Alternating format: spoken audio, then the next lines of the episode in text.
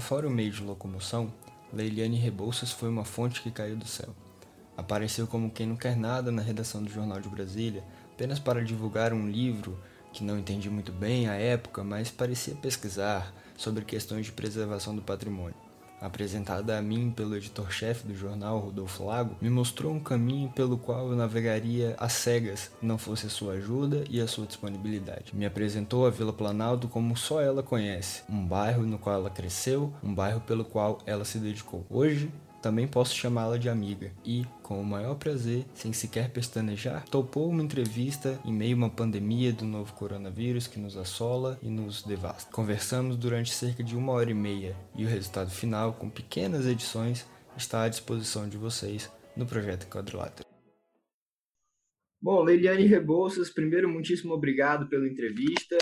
É, já vou engatar aqui com a primeira pergunta. Queria saber como é que você veio a nascer na Vila Planalto, né, uma vila de resistência. Queria que você contasse um pouco da história da sua família, por favor. Obrigada. É, então, Olavo, a minha família veio parar aqui, vindo do Ceará. Meu pai é do interior do Ceará e minha mãe é de Fortaleza. É, inicialmente, porque meu pai veio trabalhar na construção de Brasília. Ele chegou aqui em dezembro de 1958 no pau de Arara, né? É, em busca de uma, de uma vida melhor, como a maioria dos, dos nordestinos né? que vieram construir a cidade. E ele, então, foi fichado em uma empresa da construção de Brasília. Ele trabalhou em várias empresas, entre elas na Pacheco Fernandes e na Rabelo que dão nome a dois, é, dois acampamentos aqui da vila. E meu pai, ele ficou aqui na Vila Planalto até um pouco depois da inauguração de Brasília. Minha mãe veio depois em 61 e eles se casaram aqui, eles já eram noivos. Ele mandou buscar noiva, né? Eles se casaram na igrejinha da Vila Planalto. E depois eles foram morar em Taguatinga, e, uma, e após algum tempo, né, que os meus irmãos mais velhos nasceram, eles decidiram ir para Fortaleza de férias. Quando eles voltaram, é, tinham roubado o barraco deles. Né? Uma pessoa tinha passado o terreno da, do, do, barraco deles em Taguatinga para o nome dela e eles ficaram na rua. E aí foram morar numa chácara, depois voltaram para um acampamento da, daquela que estavam fazendo aquela ponte do Bragueto, né? Uhum. Então ela, meu, meus pais foram morar na Bragueto. E aí, com o tempo, aquele acampamento da Bragueto, ela, ele teve que ser demolido. E todas as famílias que estavam lá, inclusive os meus pais, é, foram removidos para a Vila Planalto, nos anos 70. E aí, meus pais voltaram para cá, meu pai ficou instalado num, num barraco que a minha tia havia morado, e eu nasci aqui, nesse barraco da Buronalto, em 1975. E me conta uma coisa, Essa como... É a história de como eles vieram para a vila. Uhum. Ah. E, me, e, me, conta uma coisa, como é que foi crescer? Você nasceu já na década de 70, né? Salvo engano. É, como uhum. é que uhum. foi crescer na Vila Planalto e nessa Brasília que ainda se formava, ainda buscava uma identidade? Como é que foi é, desabrochar enquanto mulher, enquanto pessoa, nessa Brasília em, ainda em formação? A Vila Planalto é, é, ela não é como o, os outros dois bairros do plano piloto, né? A Asa Sul e a Asa Norte, é, em vários aspectos. Principal, e o, o, o principal aspecto né, em relação à diferença é a relação de vizinhança. Aqui é, é um lugar muito marcado pelas relações de vizinhança. Então, crescer aqui, em, é, por conta dessa característica das relações muito próximas de vizinhança, foi bom. tive uma infância com muitos amigos, eu tive uma infância, né, onde a gente brincava com as, com as outras crianças que também estavam na mesma escola, né, que é a única escola de madeira que está pela Planalto. E cresci com, com as mesmas pessoas e hoje, por exemplo, o meu filho conhece os filhos das minhas amigas de infância. Ele pode ser amigo dos amigos, né? amigos do, uhum. dos filhos dos meus amigos. É, e essa relação de vizinhança era muito surreal, surreal mesmo. As pessoas entravam na casa uma das outras para atender telefone, assim, da maior liberdade. Uhum. Se a roupa estava no varal ia chover e o dono não estivesse em casa, eles tiravam a roupa do varal para o vizinho. É, tinha aquela relação de vizinhança, se o vizinho precisava de alguma coisa, o outro ajudava. Então, tinha essas questões de solidariedade e também é, é, em relação a mulheres, inclusive, até sororidade, né? Porque naquela época da minha infância existiam muitas questões relacionadas, por exemplo, a violência doméstica. Isso é uma coisa que eu falo no meu livro também. Né? Uhum. E as mulheres conversavam sobre o que elas viviam dentro da, das casas, né? É, sobre as relações com seus maridos, tudo, e, e uma, uma dava conselhos para as outras, né? Sobre como como fazer para se livrar da violência doméstica, por exemplo. Um, existia muito muito problema aqui na Vila Planalto de relacionado à, à questão mesmo da infraestrutura, né, que não tinha saneamento básico. Quando as, as empresas deixaram né, os acampamentos, é, a manutenção dos barracos passou a ser dos moradores. E a Nova Cap e a Terra Cap, que depois cuidaram da Vila Planalto, elas só vinham aqui para fiscalizar e, e reprimir, para que a vila diminuísse cada vez mais, né, fosse erradicada, e não que a vila é, permanecesse. Então, toda a infraestrutura foi retirada da vila como uma forma de pressão também para as pessoas saírem daqui. Então, é, eu cresci num lugar que não tinha esgoto, que o esgoto era céu aberto correndo pelas portas. É, essa. É, Desculpa te interromper, Leili. É, essa é uma questão que eu ia te perguntar, é, que eu ia te fazer.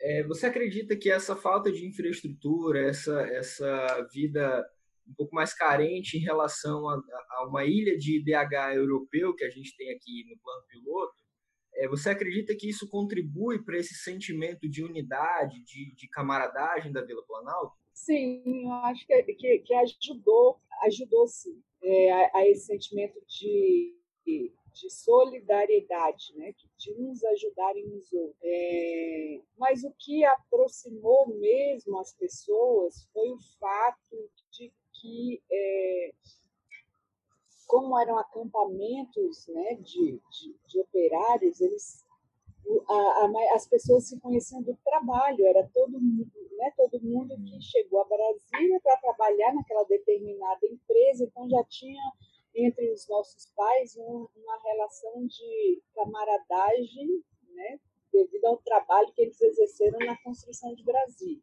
Uhum. Então, isso foi se fortalecendo também pela, pela forma como a vila é urbanisticamente. Aqui não tinha muro, não tinha grade, as cercas eram de madeira, você podia ver o que o seu vizinho estava fazendo. Muitos alojamentos eram coletivos, então as pessoas moravam em casas geminadas. Então, é, não tem como não falar sobre essa questão né, da, digamos assim, da arquitetura da vila, uhum. que também contribuiu para essa proximidade. Mas isso não quer dizer que não existia segregação. A Vila Planalto ela é toda hierarquizada, né? porque os acampamentos das construtoras eram hierarquizados. Então, tinha os acampamentos em que tinha os alojamentos dos solteiros, que até os anos 80 era fechado, nenhuma mulher podia entrar, ninguém podia entrar, ainda tinha é, uma, um controle para entrar dentro desse acampamento do, do alojamento solteiro. tinha o alojamento, os alojamentos das pessoas que eram casadas, tudo, né? Mas esses alojamentos eram de serventes, então eram ali só pessoas de, de pouco poder aquisitivo que moravam, né? De, que tinham dificuldades financeiras e tudo.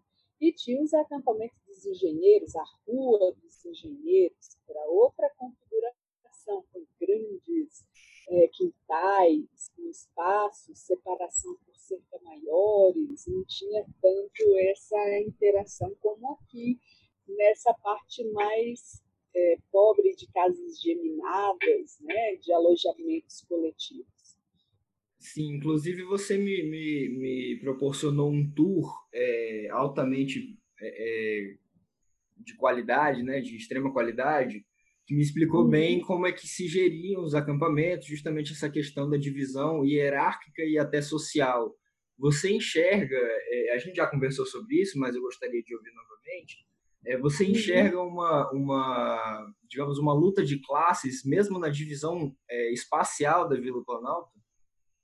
É, essa luta de classes que existia, na verdade, era a gente conseguia enxergar bastante na, na época da, da luta pela fixação da Vila Planalto. Uhum. Porque existiam muitos grupos aqui né, que, que lutavam é, pela permanência da vila, mas que não tinham os mesmos interesses tinha os grupos das pessoas que queriam que se mantivesse na vila somente os moradores mais abastados, com as casas né, que ainda eram as casas melhores, né, como o Tamboril, a Rua, a Rua dos Engenheiros, e o resto uhum. fosse transferido para algum loteamento.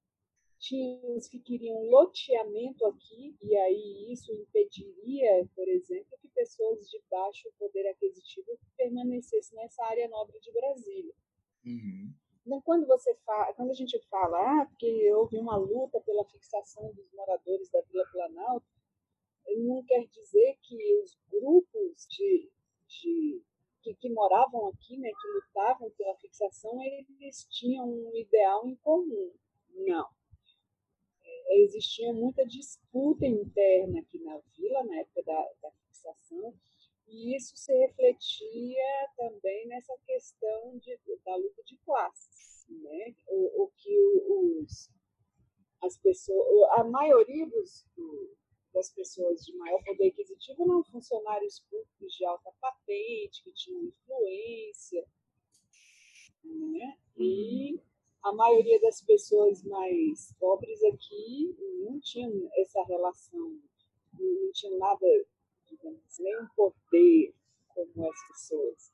Eram servidores, no máximo servidores terceirizados, motoristas, pessoas né, com, com profissões né, é, que não tinham, que não se exercia poder político nenhum. Você comentou um pouco, um pouco anteriormente, né? Você comentou da sororidade que havia entre mulheres da Vila Planalto, e isso se refletiu muito no, na luta pela preservação e pela própria, pelo próprio estabelecimento da Vila Planalto. É, aí eu queria dividir essa pergunta em duas. Queria que primeiro que você comentasse, é, sua mãe também tem muita participação nisso, né? Que eu sei. É, queria que você comentasse uhum. essa luta que sua mãe encabeçou, inclusive, pela fixação e depois a sua luta que começou muito cedo, ali aos 10 anos. Tem um episódio muito interessante que, que eu gostaria de que você comentasse também, por favor. Sim.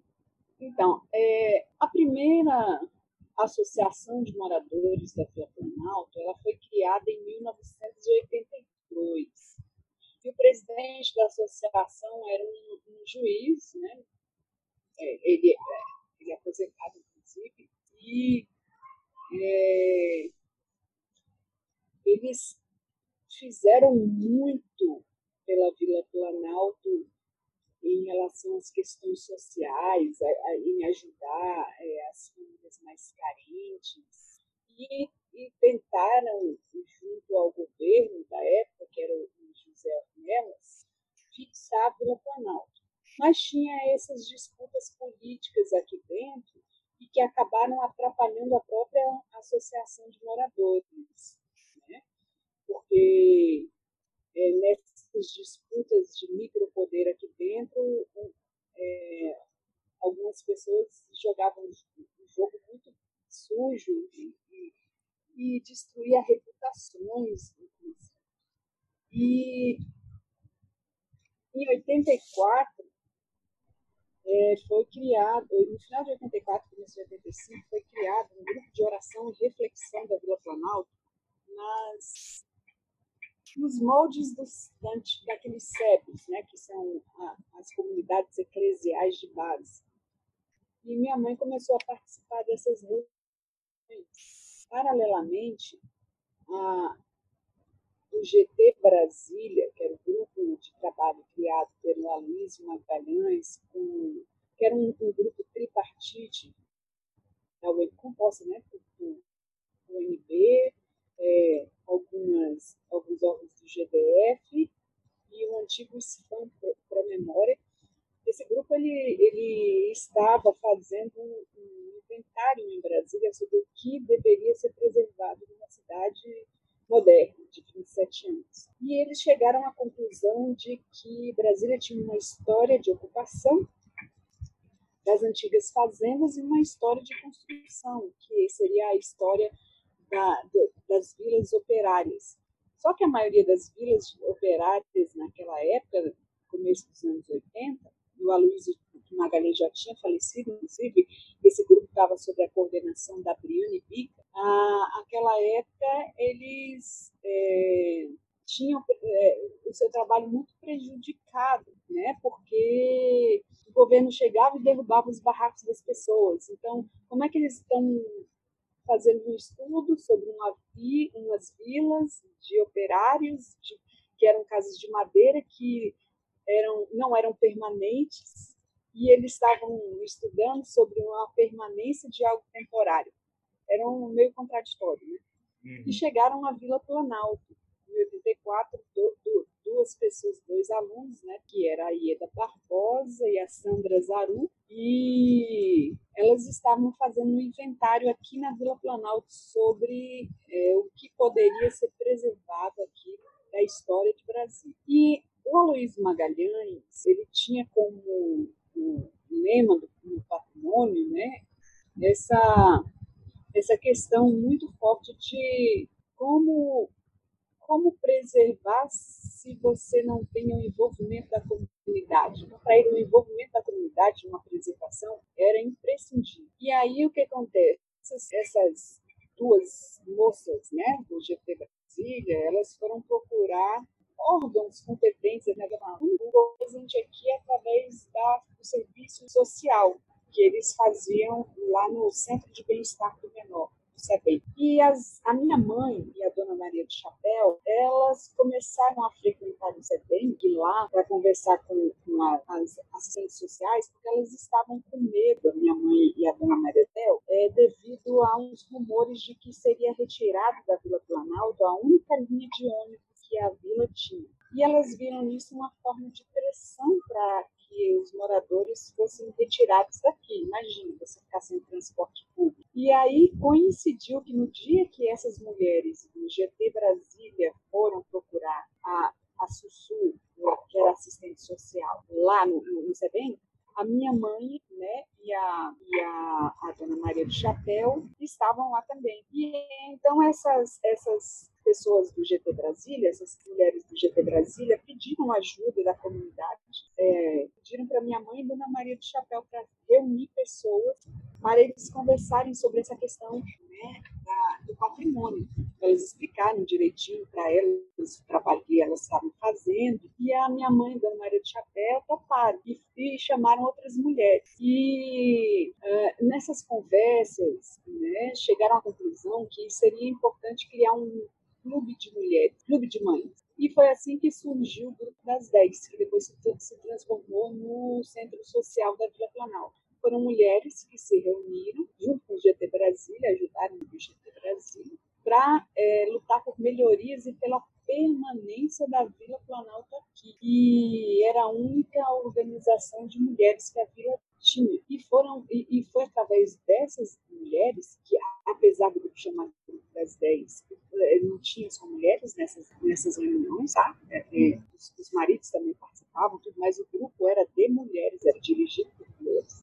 Foi através desse grupo de mulheres que a vila acabou sendo fixada, porque minha mãe é, não tinha com quem me deixar, e as outras mulheres também não tinham quem deixar os filhos, levavam os filhos para as reuniões, eu, em vez de, de brincar com as outras crianças, comecei a prestar atenção nos problemas que elas estavam conversando e surgiu a ideia de escrever uma carta ao presidente da República pedindo a fixação da Vila Planalto. E aí foi quando eu burlei a segurança do presidente da República e entreguei uma carta pedindo a fixação da Vila Planalto. Ele me respondeu a carta e eu fui encaminhada ao governador de Brasília e pedi que o grupo das 10 fosse comigo. E foi assim que começou a interlocução com o novo governo da época, que tinha acabado de, de ser aparecido, como governador de Brasília, e, e nós conseguimos negociar né, a nossa fixação. Né? Depois de dois anos, nós conseguimos aí o decreto de tombamento e fixação, depois de muita luta, é, o, o, primeiro. Eu respondi? As, eu respondi. Respondeu, respondeu plenamente. É, só para contextualizar, o presidente da República, o José Sarney, né, o primeiro presidente civil depois da ditadura Sim. militar, né, que lhe recebeu, pediu para a segurança, não é isso? Pediu para a segurança deixar você quieta e entregar a carta, né? É, é, foi bem receptivo. Carro, mandou me chamar. É uma história e, muito.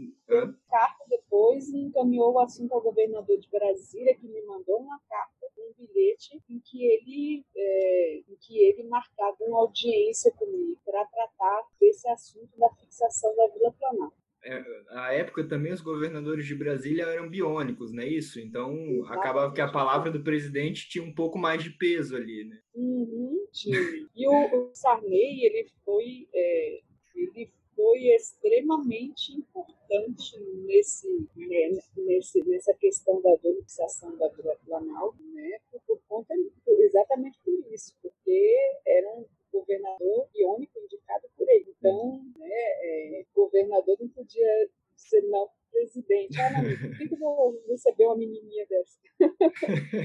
de 10 anos. Lili, aí acabou que houve aí o processo de, né, iniciou-se de maneira mais forte o processo, pelo menos legal, jurídico legal, de regularização da vila, mas eu queria que você é, comentasse. Ainda teve, ainda teve muita coisa aí depois dessa carta. Eu, o, o Lúcio Costa, ele tinha vindo a Brasília, direto do governador, o Lúcio Costa e o, o Niemeyer, né? Nessa uhum. época, em 1985. E, inclusive, eles tinham feito já, a Maria Elisa Costa já tinha feito aquele relatório Brasília até 1985, né? Uhum um grupo de técnicos, e ele, é, ele o, o José Aparecido, ele tinha já a, a, a, ideia de tornar o Brasil um patrimônio cultural da humanidade. Pretender, e, e, e o que, que acontece? Ele foi a, a Paris e uma das reclamações que impedia né, a, a Brasília de, de, de, ser declarada patrimônio da humanidade é que aqui não existia ainda uma legislação nacional para proteger essa cidade. E o inventário do que seria protegido também não estava pronto.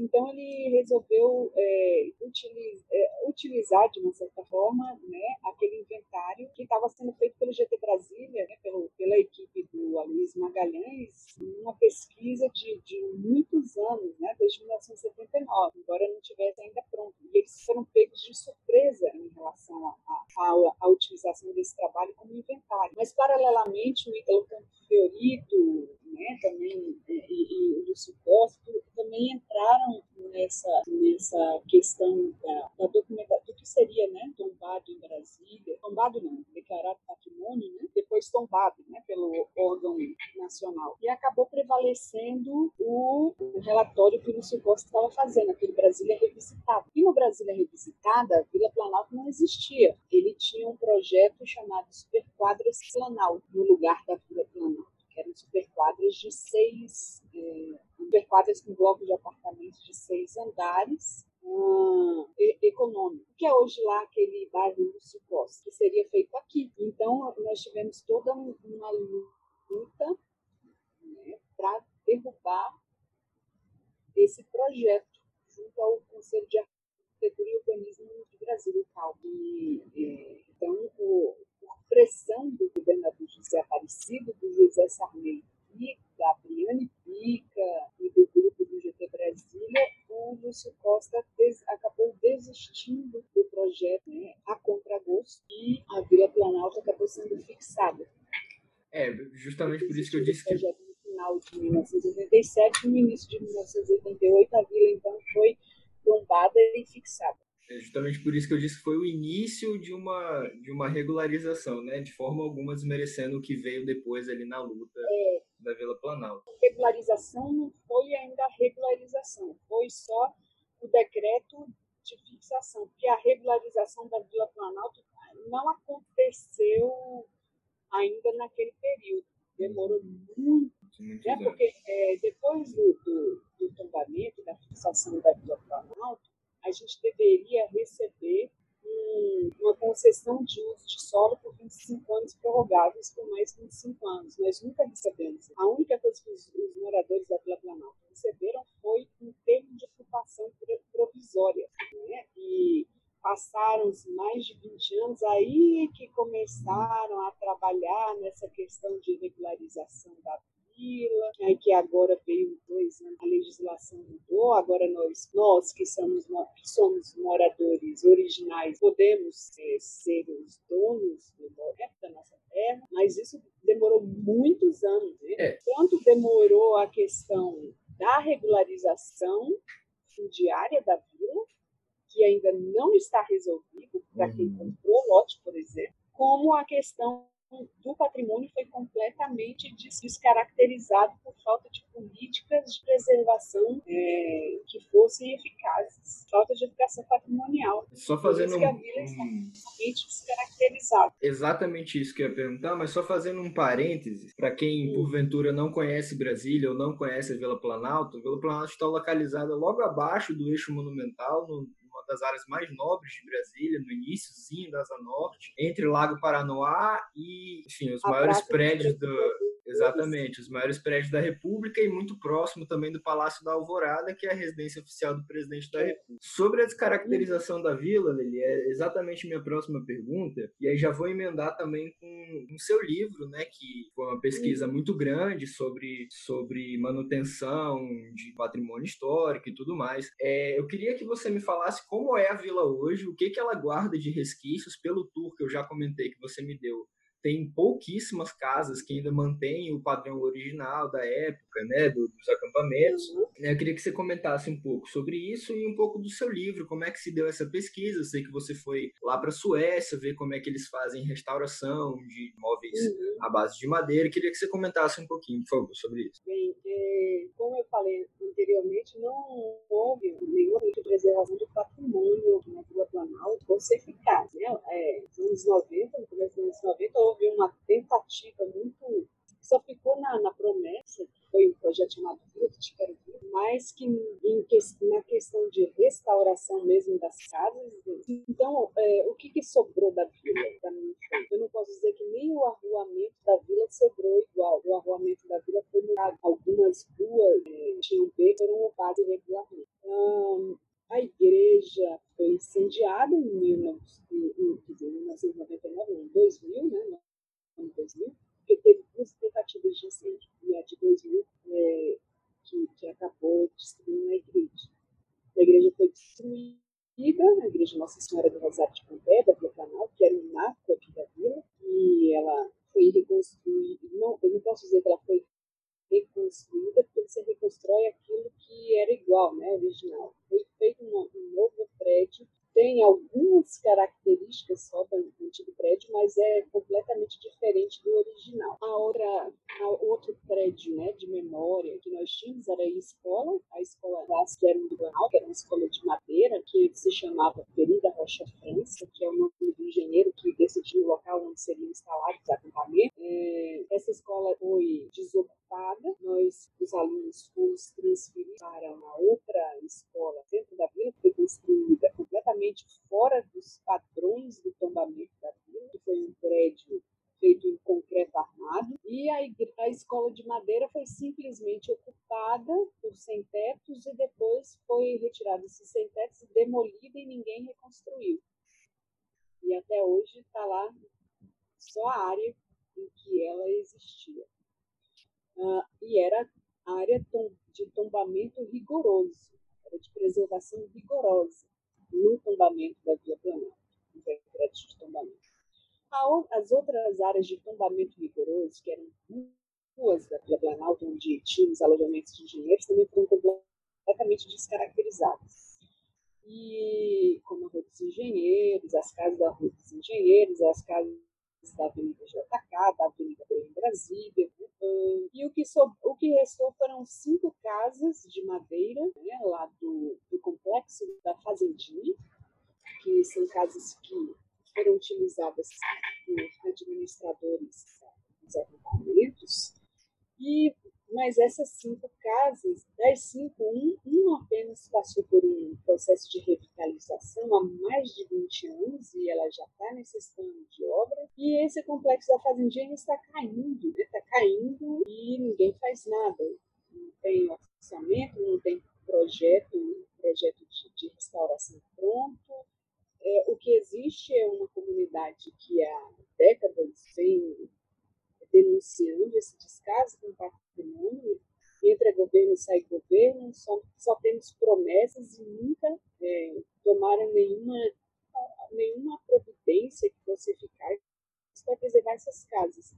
E são as únicas é, casas de madeira da época da construção de Brasília com plano piloto, dentro do plano com características né, da arquitetura modernista dos anos 50 em madeira. Então, também do ponto de vista do arquitetônico, esses prédios têm um valor, né? ou seja, eles têm um valor histórico e um valor arquitetônico. Ninguém tem, é, dentro do governo, se mobilizado para restaurar essas, essas casas históricas, que são tombadas de preservação rigorosa. Bem, é, eu fui para a Suécia em, em 2018 conheci o Museu de Ummel, né, dizer, o Museu de Ummel, que é o Museu de Västerbotten, que é a, a região norte da, da, Suécia. E esse Museu de Västerbotten, como uma, alguns outros museus da Suécia, esse museu ele, ele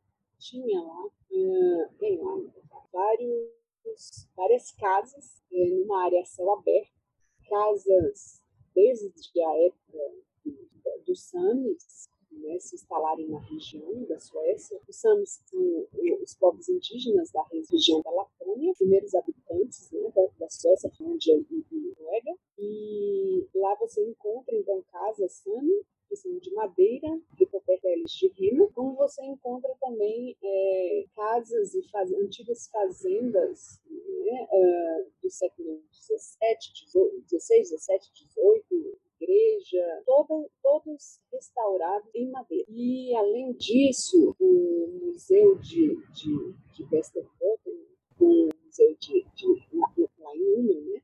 Uh, o Museu de Schlefter, eles têm um projeto né, com uma empresa em, em que eles mantêm um site chamado Roller, e esse site Rollaris, ele tem é, um, uma espécie de um, uma é uma espécie de uma cartilha, né, que eles chamam de, de conservação predial, que aqui a gente pode chamar de educação patrimonial, em que as pessoas que moram na Suécia em casas históricas de madeira ou de pedra, principalmente de madeira, né? lá em Minas tem muita, muita casa de madeira, é, elas podem é, através daquelas informações disponibilizadas na internet, identificar qual é o, o, a datação né, da sua casa, pelas características que elas apresentam, as características arquitetônicas, ou é, descobrir como fazer a datação através daquele, daqueles exames de carbono, e descobrir, é, depois de descobrir essa, essa datação da casa, do estilo arquitetônico, é poder restaurar suas casas com a ajuda de técnicos né, do município e fazer as restaurações. Inclusive, se não me engano, também tem uma ajuda, uma ajuda né, do, do próprio Estado para manter essa, essa, esses prédios, essas casas históricas. Né? Ah, e eu percebi também essa cultura sueca né, da preservação como algo muito forte e diferente da concepção aqui no Brasil. Os suecos ele, é, eles aprendem, por exemplo, nesse site, a importância de uma casa. É, eles aprendem que cada casa, independente da época, ela conta uma história. A história de quem ocupou aquela. Né? É, então, é, o site ele, ele ele tem é, essa preocupação de, de mostrar para as pessoas o quão importante é, é manter essas casas como elas são originalmente, é, mesmo que essa, essa ação de manter essa originalidade seja incômoda para o morador, que muitas vezes deseja fazer uma modernização, né, prédios. Ah, então, eu, eu, eu conheci esse projeto, eu achei bastante interessante e muito apropriado trazer como referência para Brasília, porque não só na Vila Planalto, como na, na metropolitana, na Candangolândia, ah, nós temos ali, por exemplo, o Museu da Memória Fundanda, né, que são casas de madeira, ah, nós temos é, visto um completo descaso com a preservação do patrimônio edificado é, de madeira em Brasília, que são casas que registram um, um período significativo da história da cidade, né, e que a perda né, dessas, dessas edificações, elas têm uma, elas trazem um prejuízo muito grande para a cidade, porque é, hoje, por exemplo, você não tem mais como chegar a Planalto apontar como que viviam os operários da construção de Brasília. Né? Você não tem como mostrar para um turista, para um morador, para a nova geração, como que eram esses acampamentos pioneiros. Você tem registros, alguns registros em que é, são, são registros oficiais e a história final é a história dos vencedores, né? A, então, é, aqui a história, é, a história você tem na Vila Planalto, a, não só na Vila Planalto, mas em lugares, na Ande também, por exemplo, na, na Metano, ainda tem hoje a possibilidade de ouvir a história é, do ponto de vista dos vencidos, dos operários da ação que trabalharam, sofreram Brasília e tiveram seus relatos ocultados. Sobre então, isso, Leli, perdão, perdão. Os filhos, né, os, você tem aí os descendentes que ouviram a do pioneiro contar a história. Uhum. Então é, é isso. Eu, eu decidi então escrever esse livro contando a história da Vila Planalto, dos relatos, sobre os relatos desses operários e desses filhos desses operários daqui da Vila Planalto, como eu cresceram aqui, para que a história não se perca, e também é um relato que eu acredito ser importante porque é o primeiro livro de alguém que nasceu e cresceu na Vila Planalto, né? E, e, e que conta essa história. É claro que não é um, um, livro que é a história abrangente da Vila Planalto, porque não tem como você em um livro só abranger toda a história da vila e toda a história da construção de Brasília né, que aconteceu aqui na vila. Né? Mas é, é, é um livro que trago é, é, essa questão da memória e a referência da preservação dos, das edificações de madeira. Qual é o nome do livro? Ah, o livro ele é, o, o, o, título que você quer saber? Isso, por favor. É, Vila Planalto, História e Memória. É, se eu já sabia, só queria que você falasse, né? É, já tenho até aqui anotado, estou esperando. É, são é. os vizinhos do poder, Vila Planalto. É, história e Memória da Vila Planalto. Uhum. Né? Vizinhos do. Estou esperando meu exemplar autografado ainda, viu? vizinhos do poder por conta da localização da Vila Planalto entre os três palácios. Uhum. Então, eu coloquei vizinhos do poder, história e memória da Vila Planalto. Eli, você comentou da história, e isso é um ponto que você é uma pesquisadora, enfim, é, é irreparável, né? E eu estou me imiscuindo oh, por esse obrigado. meio agora. e a gente percebe, obviamente, que a história é contada, como você falou, pelo lado dos vencedores. É, sobre uhum. isso, eu tenho duas perguntas. Eu vou fazer a primeira, é rapidinha, e a segunda Acho que até você já sabe o que, que é, mas eu vou, vou separar em duas. É, Brasília, você comentou da Suécia, que tem casas seculares que são preservadas, que mantêm a mesma arquitetura, a mesma, enfim, a mesma estrutura ali. E Brasília, é, em abril, adentrou apenas na sua sexta década de existência e já se mostra um tanto quanto é, cruel com, com, os com as personagens de sua própria história. Brasília é uma jovem senhora com problemas de Alzheimer? Eu adorei essa. uma jovem senhora com problemas de Alzheimer? Não, eu acho que Brasília não tem Alzheimer, não. Se ela fosse uma mulher, não seria uma mulher com Alzheimer. Mas talvez alguém que prefere não se lembrar das partes não muito, é, posso, não muito, não muito louvável, não louvável, não muito louvável da sua própria história como, por exemplo, o massacre da Pacheco Fernandes em 1909, é, e algumas, algumas, alguns períodos da, da época da ditadura militar. Então, é, eu diria que é, um ocultação, é uma ocultação que acontece aqui, é uma ocultação da história uh, de modo voluntário mesmo, por quem detém o poder. Não é uma jovem senhora em estado de negação, né? É, você, você, você comentou sobre o massacre, é, eu queria entrar nesse, né, desde o início eu queria entrar nesse tema, é, porque é, um, é quase um jogo de espelhos que a gente tem na história de Brasília com relação a esse massacre. Né? Alguns, é, como você falou, a historiografia oficial não reconhece, o próprio Oscar Niemeyer já deixou entrevistas em que foi, foi questionado sobre isso. É, muitos, muitos pesquisadores também, historiadores Lúcio consagrados, Costa, Lúcio Costa também, pesquisadores consagrados classificam isso como lenda urbana, como um mito, né, uhum. uma tentativa de manchar o nome da Juscelino Kubitschek da própria Constituição de Brasília. Por outro lado, uhum. a gente tem relatos muito claros, e você até me pôs em contato né, é, é, com o Ari Adark, por exemplo, cuja mãe era lavadeira e perdeu clientes nesse, nesse episódio. Uhum. É, eu uhum. gostaria que, que você contasse, pode até se estender um pouco, é, é contasse como é que se deu isso aí, aquele domingo de, aquele domingo de carnaval sangrento, lá em fevereiro de 59. É, enfim, como é que foi essa história e o que tem hoje? Você até me mostrou, mas conta aí o que, que tem hoje em homenagem a isso lá na Vila Planalto, aí na Vila Planalto. Né? O massacre da Pacheco Fernandes né, é, é, como você disse, é bem controverso na história de Brasília que, aconteceu no domingo de carnaval de 1959, né, naquele final de semana, a companhia Pacheco Fernandes Dantas, né, ela havia, ela é, havia, teve um problema em relação à água no acampamento, e é uma forma, inclusive, pelo que eu soube, de, de os operários não saírem no dia da folga, né? Eles tinham tomado banho, aquela história toda.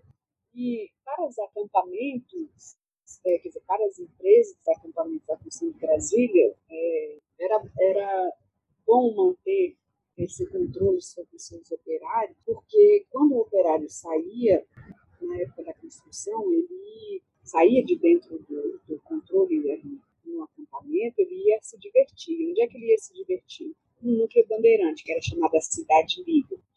E a Cidade Livre era cheia de, de bares, e a diversão da época era um postigos. Então, quando o, o, trabalhador voltava na segunda-feira, obviamente o, o, trabalho dele não rendia como os outros dias da semana, né? Que estava numa ressaca danada, cansado. E naquele domingo de carnaval já tinha já estava acontecendo esse fato de faltar água no, no acampamento e foram servir então um, um almoço na cantina da Chico Fernandes. E segundo relatos, esse almoço, essa, essa comida estava rançosa, né, como dizem os nordestinos, estava uma comida com gosto ruim. E aí houve um pequeno desentendimento dentro da cantina, uma briga, né, na cantina por conta dessa comida estragada e foi chamada GEB, que era o Grupamento Especial de Brasília. A GEB era uma polícia que foi criada né, é, para manter a ordem em Brasília na época da construção, porque como eu já disse anteriormente, né, tinha essa questão da, da, da cidade livre, que as pessoas bebiam, brigavam, e todo mundo naquela época andava armado, por conta da, da cultura da época mesmo. Né? Quem nunca ouviu falar da peixeira. Né? O nordestino andava sempre com uma peixeira né, na cintura, porque ele precisava se proteger na construção das cobras que apareciam, ou de, de algum guará, ou então mesmo, é, eu falo os nordestinos, mas os nordestinos, os mineiros, uhum. Eles tinham que andar armados, ou com faca, ou com arma mesmo, de pequeno calibre para poder se proteger desses, desses animais daqui do Cerrado. Então, imagine uma multidão de trabalhadores, poucas mulheres, muitos homens, muito, muita bebida nos bares, né? Uhum. Isso criava muita confusão. Então, foi criado esse esse era um barril de pólvora, então foi criada essa, essa GEB, Grupamento Especial do Brasil. Os primeiros jagunços da capital, né?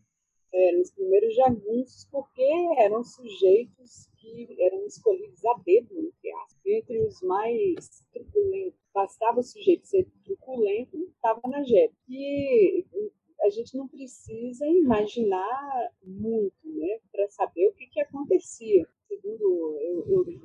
Porque se, se ainda hoje no Brasil a gente consegue ver entre.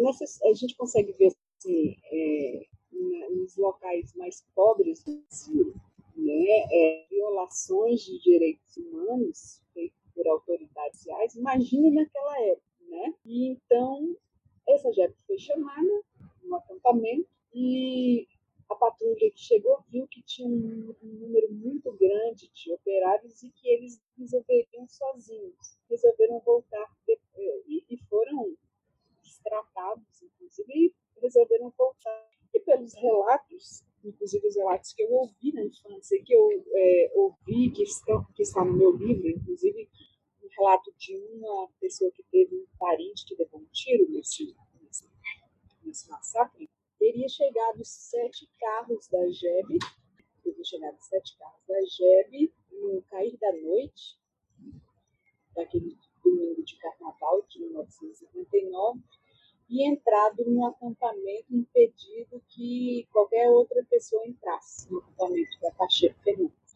E ali eles fizeram um grande tiroteio, que parecia, é, era tanto tiroteio que parecia metralhadoras, que quem estava ouvindo o barulho de fora do acampamento dizer que o acampamento fora metralhado. Mas, na verdade, eles estavam usando armas é, normais, né? não, não, eram metralhadoras. E conta-se que muitos trabalhadores da construção de Brasília, então, ali morreram, alguns fugiram com medo também, e ninguém sabe o que, que aconteceu com esses corpos alguns relatos dão conta de que corpos foram retirados em, em caminhões e enterrados em balas comuns, mas os, os relatos oficiais é que teria morrido uma pessoa e duas ficaram feridas. E o relato é, dos jornais da época, só um jornal de oposição que, que de, de Goiás, que, que informou sobre esse acontecimento. Mas entre os operários aqui da Vila Planalto, a história é, é diverge da, da, história oficial.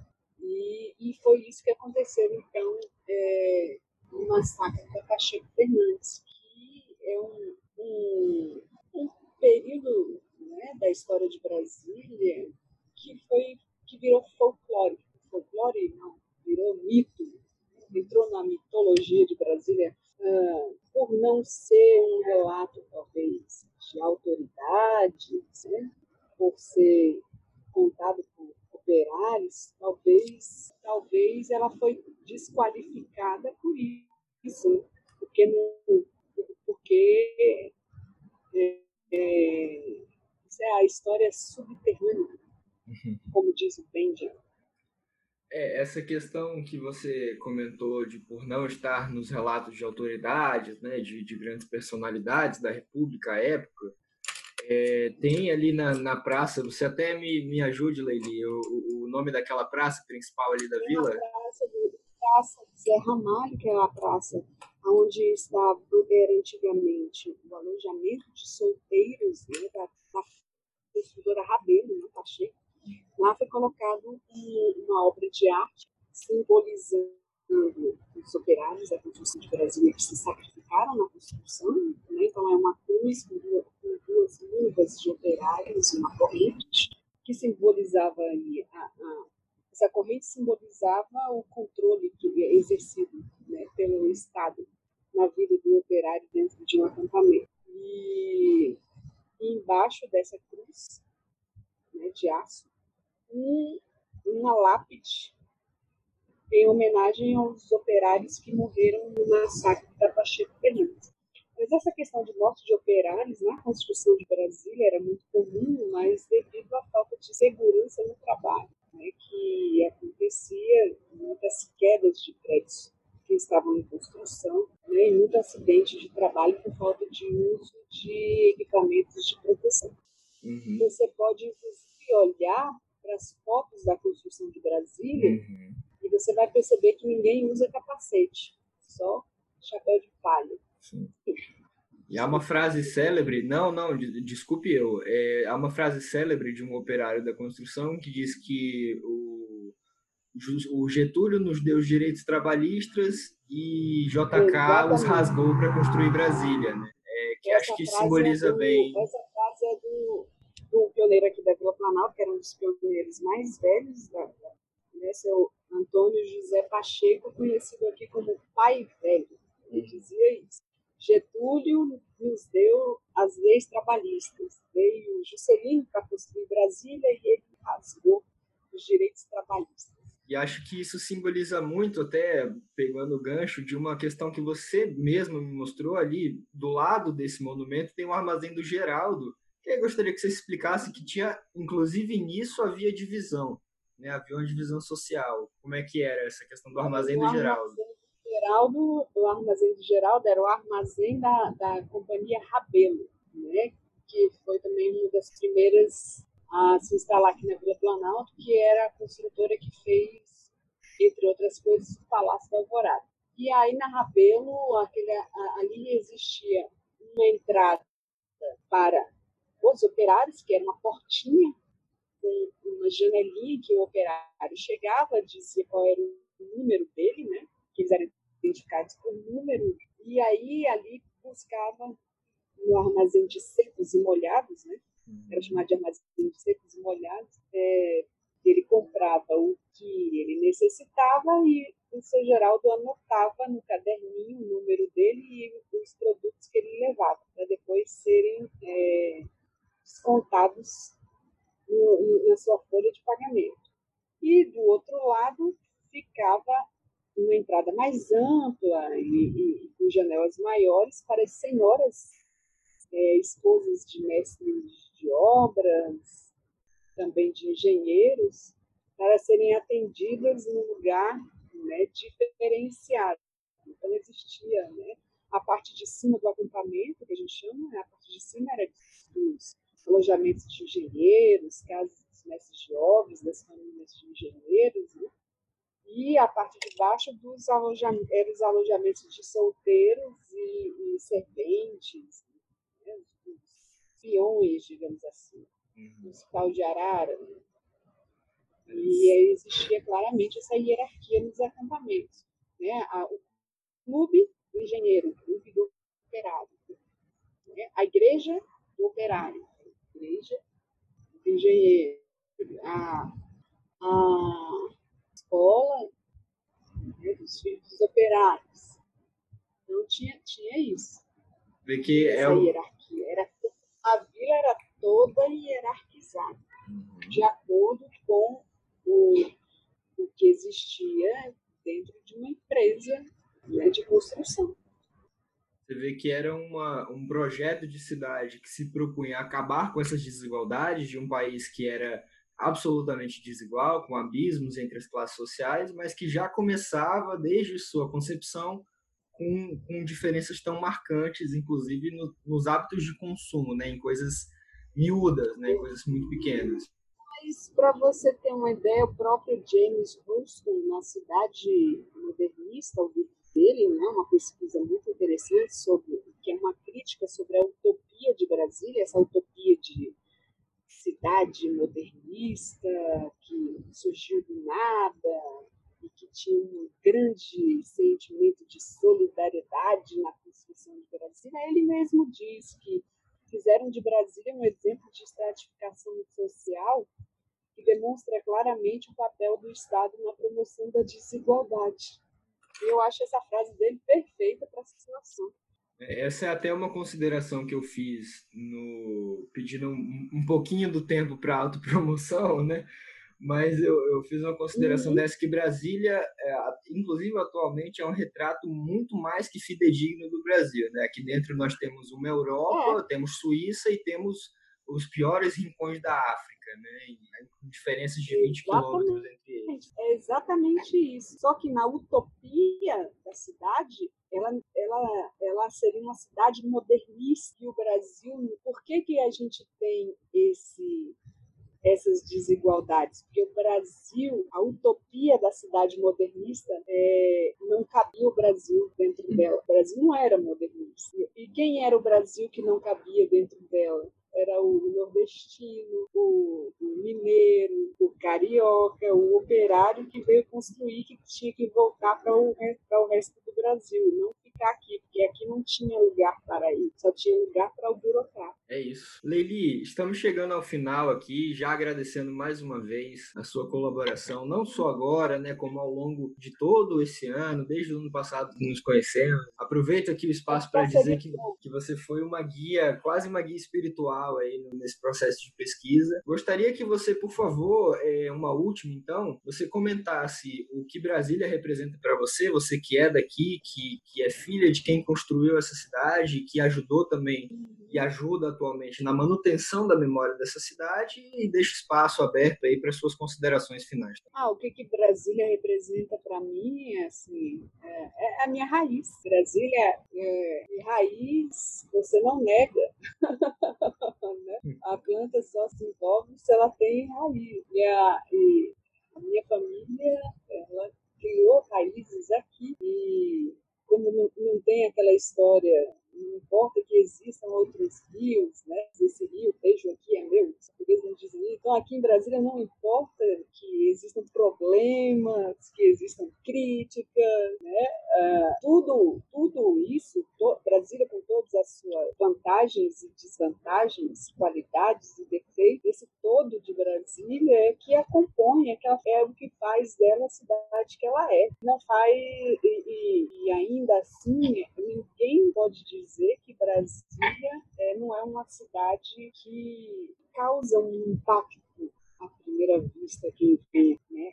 ela é um patrimônio da humanidade e a gente tem que se orgulhar do fato de que nossos pais que construíram esse patrimônio da humanidade, uma cidade que é tão é, diferente, tão é, imponente, né? É, é uma, a gente sempre tem que exaltar essa capacidade do brasileiro em ter feito essa cidade. Então, é, não existe história igual a de Brasília, em lugar nenhum do mundo. Uma cidade que foi construída em 1012 dias, sua base para começar a, a, funcionar. Claro que teve é, esses tiveram, tiveram esses problemas todos, né, é, que, que a gente relatou aqui, mas ela está aí, tá aí 60 anos depois, como um patrimônio da humanidade. Isso é muita coisa. Então, assim, eu sou muito orgulhosa da, da minha cidade, entendeu? É, e o meu, o, meu trabalho ao longo né, desse tempo todo é para preservar suas características originais, para que Brasília, como eu escrevi essa semana no artigo, para que Brasília não se torne uma cidade comum. Né?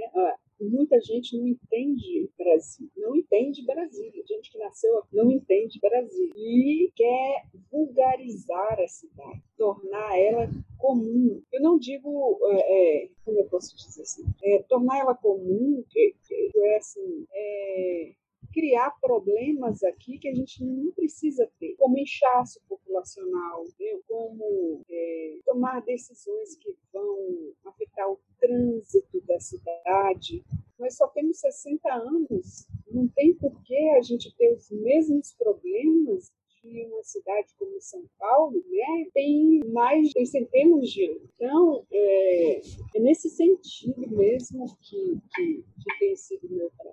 Juntar pessoas para lutar pela preservação do Brasil, para manter a nossa qualidade e também para que os nossos, nossos monumentos, o nosso patrimônio de preservado, seja conservado para que as próximas gerações possam é, conhecer. Com essa mensagem de preservação, eu aproveito para pedir que as pessoas preservem não só a nossa Brasília, mas as suas próprias vidas, lembrando que estamos em meio a uma pandemia de um vírus que tem pouco mais de seis meses, já matou muita gente, né? Então vamos todos nos preservar. Mais uma vez, agradecendo a Leiliane Rebouças, pesquisadora. Coisa... Diga, por favor, Leili. A última coisa que eu gostaria de dizer é o seguinte, assim, além de agradecer por você ter me escolhido para né, para ser uma das entrevistadas do seu trabalho acadêmico. Nossa, é, eu fico muito lisonjeada. É dizer que eu, você, meu filho, todas as pessoas que vivem hoje em Brasília estão fazendo ainda a história. É uma cidade de apenas 60 anos. Então, nós somos também, nós podemos ser considerados pioneiros de Brasília, porque nós somos as primeiras gerações dessa, nós fazemos parte das primeiras gerações dos primeiros 100 anos da cidade. Então nós temos essa importância histórica e essa responsabilidade. Então é bom que as pessoas saibam, nós estamos construindo a história. É sim, perfeito, irreparável a afirmação. É, como eu ia dizendo, uma pesquisadora, além de pesquisadora, é uma grande amiga que Brasília me deu. É, eu que agradeço, é uma honra ter você aqui no, trabalho acadêmico, né? Espero que tenha gostado da entrevista. Mais uma vez, muito obrigado, Leli. Forte abraço para você. Muito obrigada.